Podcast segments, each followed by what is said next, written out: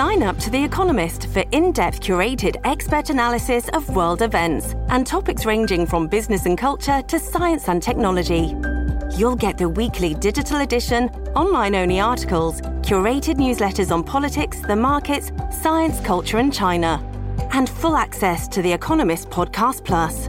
The Economist is independent journalism for independent thinking. Go to economist.com and get your first month free.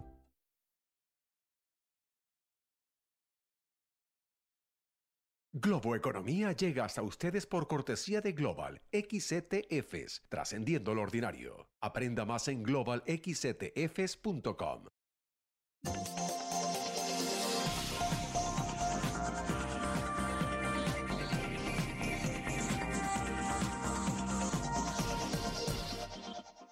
Hola, ¿qué tal? ¿Cómo están? Soy José Antonio Montenegro y esto es Globo Economía, hoy dedicando todo nuestro tiempo a lo que es de esperar para la economía europea en 2023 y más concretamente a cómo ve la situación el empresario elegido en este pasado 2022 por la Spain US Chamber of Commerce de aquí de Nueva York como uh, Business Leader of the Year, como empresario del año, alguien que les voy a presentar enseguida.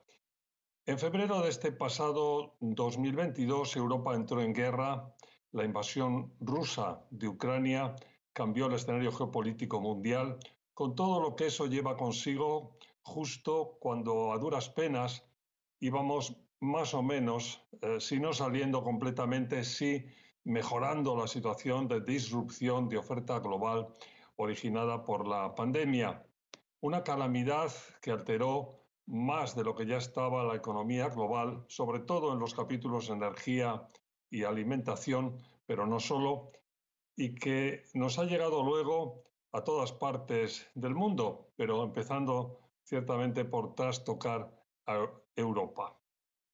Afortunadamente, una región rica y desarrollada que está pudiendo enfrentar bien el embate, pero aún así en un escenario complejo que se ha traducido en decrecimientos de las economías de muchos países, cuando no recesiones empujadas por el desatado efecto de la inflación global.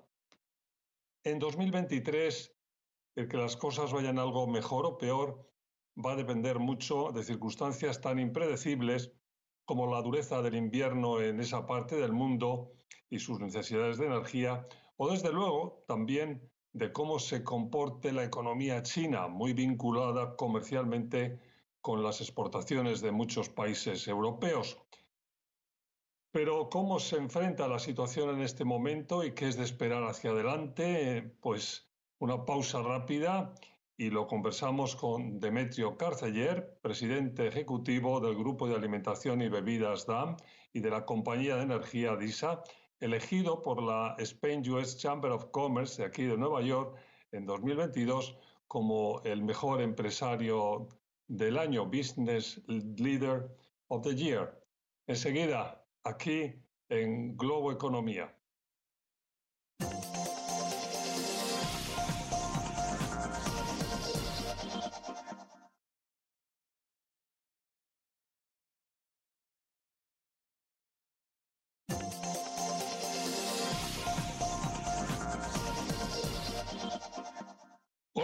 Como les decía hace un momento, mi invitado hoy es Demetrio Carceller, presidente ejecutivo del Grupo de Alimentación y Bebidas DAM y de la compañía de energía DISA, elegido por la Spain US Chamber of Commerce de Nueva York hace solo unos meses como líder empresarial de 2022, Business Leader of the Year, y que nos da un gran placer y un gusto poder recibir en Globo Economía. Demetrio, bienvenido.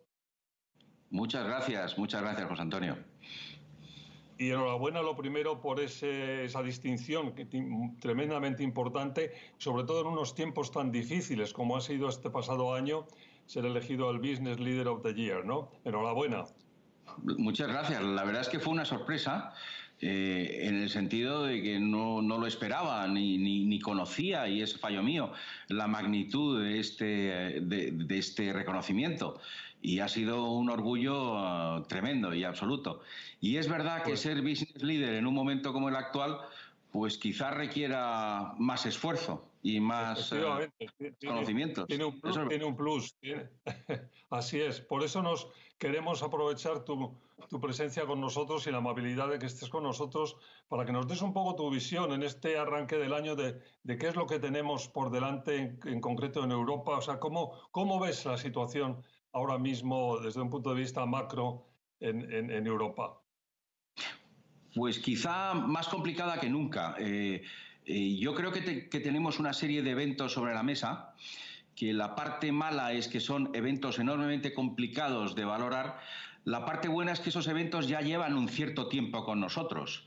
Tanto la guerra desgraciada de Ucrania con la, con la URSS, con la invasión que tuvo que sufrir Ucrania desde Rusia, mm, con la inflación, son eventos que ya llevan meses con nosotros y cuando las cosas llevan meses y se, acuestan dentro de lo que son los términos económicos, pues en fin, los empresarios enseguida nos acostumbramos a ellos y tratamos de buscar soluciones. Yo creo que ahora tenemos un problema de la duración de las cosas, pero no tenemos un problema de saber qué es lo que van a, suponer estos eventos que fueron una sorpresa a principios del año pasado o ya desde mediados del año pasado hasta finales de este año.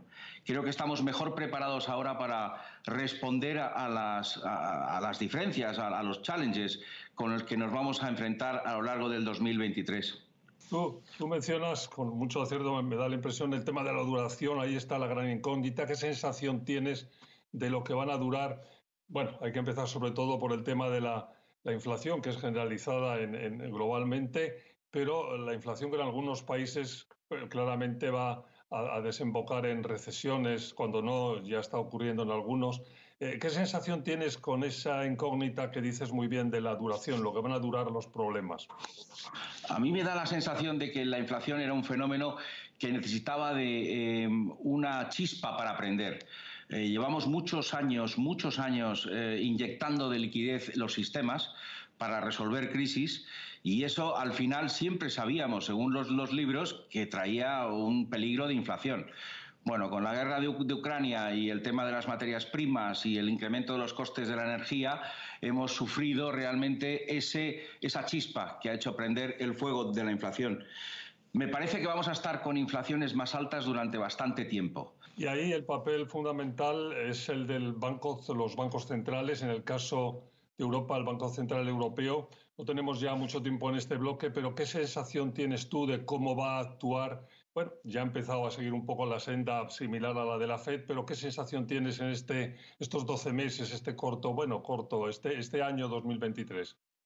Yo creo que tiene como el Banco Central Europeo tiene en sus estatutos como mandato la lucha contra la inflación y eso es inevitable. Eh, yo creo que va a ser el gran foco por encima de lo que es el crecimiento económico y por encima de lo que es la situación, vamos a decir, mundial. Lo que va a hacer es luchar contra la inflación, por lo tanto nos enfrentamos a un entorno de intereses altos. Bueno, aquí vamos a tener que hacer una pausa. Demetrio, te, te pido que hagamos un, un pequeño break y que volvemos con los retos del sector empresarial en este panorama de la, economía europea en 2023. Sigan con nosotros Globo Economía.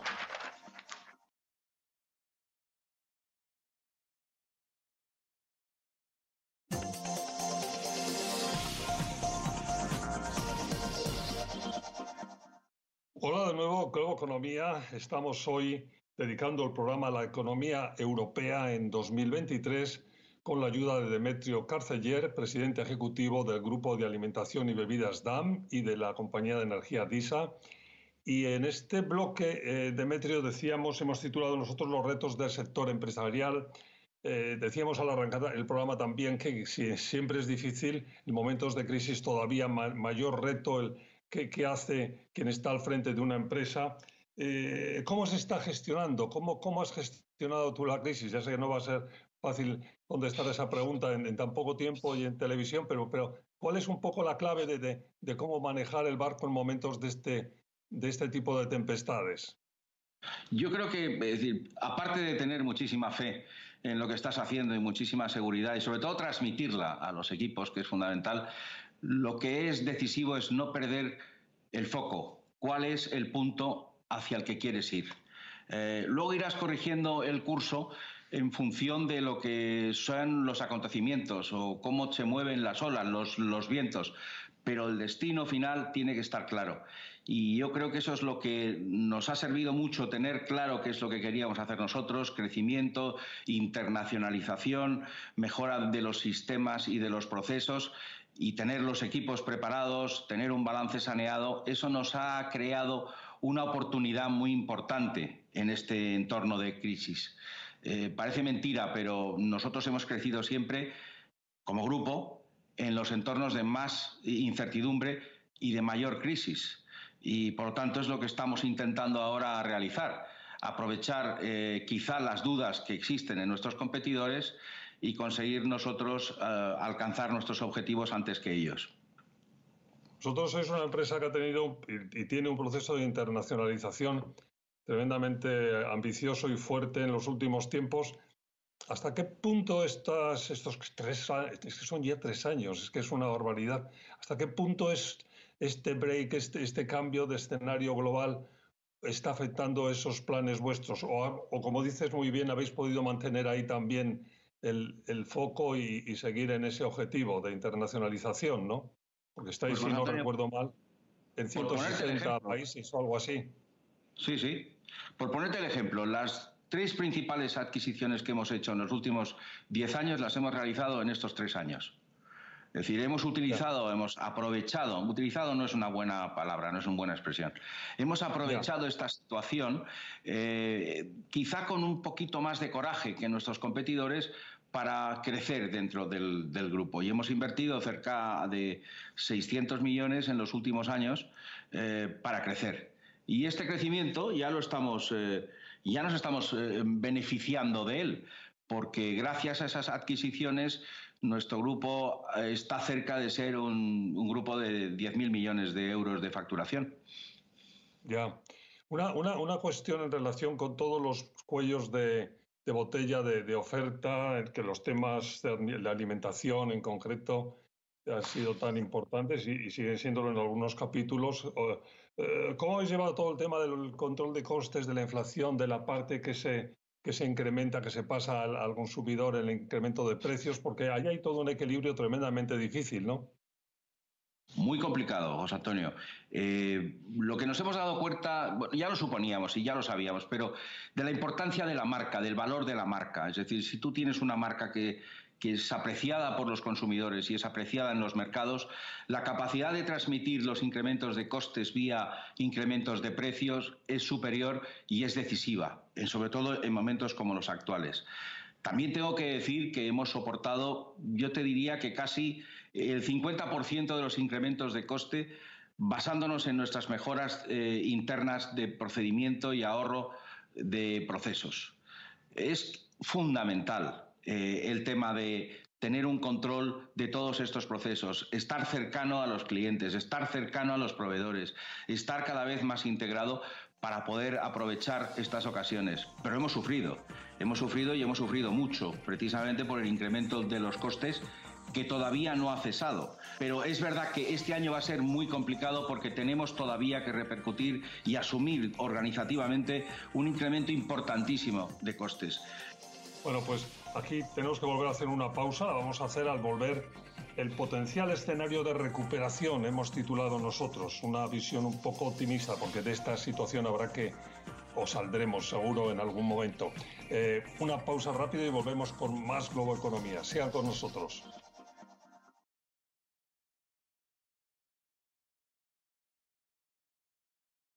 Estamos de vuelta, Globo Economía, la economía europea en 2023, hoy con Demetrio Carteller, presidente ejecutivo del Grupo de Alimentación y Bebidas DAM y de la compañía de energía DISA.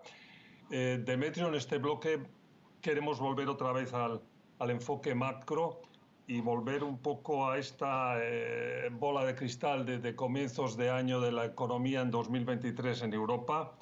Ahí yo mencionaba en la introducción eh, que hay muchos elementos, pero hay dos que son tremendamente importantes para que la, fin, la situación este año sea más o menos difícil. Uno tiene que ver con la energía y con el, tiempo atmosférico, el clima, un invierno más duro o menos duro es, relevante en estos momentos en muchos eh, países de, de, la Unión Europea. Y por otro lado, el tema de China, la recuperación de cuánto se recupera y cuándo y cuánto, en qué, en qué medida.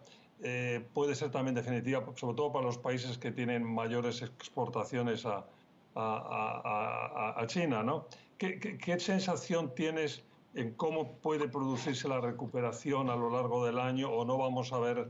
¿Cuál es tu visión de, de, de, ese, de ese escenario? Yo creo que vamos a tener un año de sobresaltos. Es decir, no creo que sea una recuperación em, más o menos tendencial. Creo que nos vamos a recuperar, volveremos a caer, volveremos a recuperarnos. Desde el punto de vista del shock de la oferta que hemos sufrido por el incremento de costes, eh, yo creo que vamos a tener un año duro. No van a bajar los costes. Los energéticos tampoco. Los de materias primas tampoco. Creo que eso se van a sostener, se van a mantener, no sostener, se van a mantener durante todo el año 2023 en niveles muy altos y, y probablemente mm, dentro del 24.